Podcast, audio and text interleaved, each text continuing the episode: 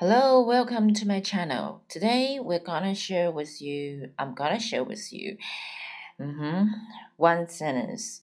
Okay? This sentence is from the Desperate Housewives. Okay?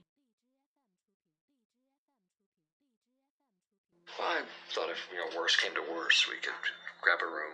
Oh, like a hotel room? Again.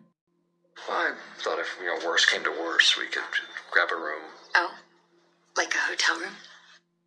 I thought if you know worse came to worse, we could grab a room. Oh, like a hotel room? I thought if you know worse came to worse, we could grab a room. Oh, like a hotel room? I thought if, you know, worse came to worst, we could grab a room. Oh, like a hotel room. 再听一遍。 I thought if you know worse came to worse, we could grab a room. Oh, like a hotel room?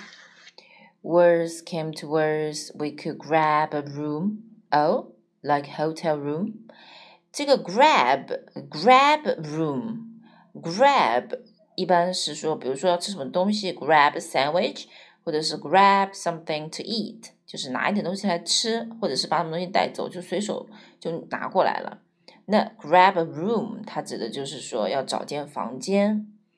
Oh, like a hotel room 啊，是宾馆吗？Hotel room，like hotel room。OK，我们再听一遍。 I thought if you know worse came to worse, we could grab a room. Oh, like a hotel room? I thought if you know worse Why came to sort worse, of we could you know grab a room. worse came to worse. Like a hotel room? Worse came to worse, worse came to worse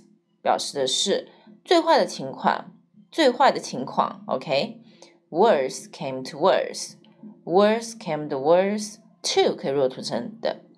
We could grab a room, grab a room. Okay. Oh, like a hotel room。再听一遍。I thought if you know worse came to worse, we could grab a room. Oh, like a hotel room.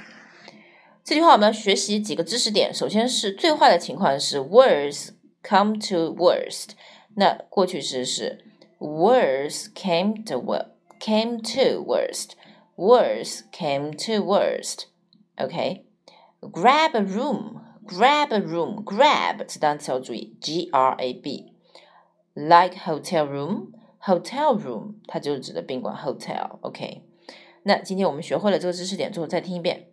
I thought if you know worse came to worse, we could grab a room.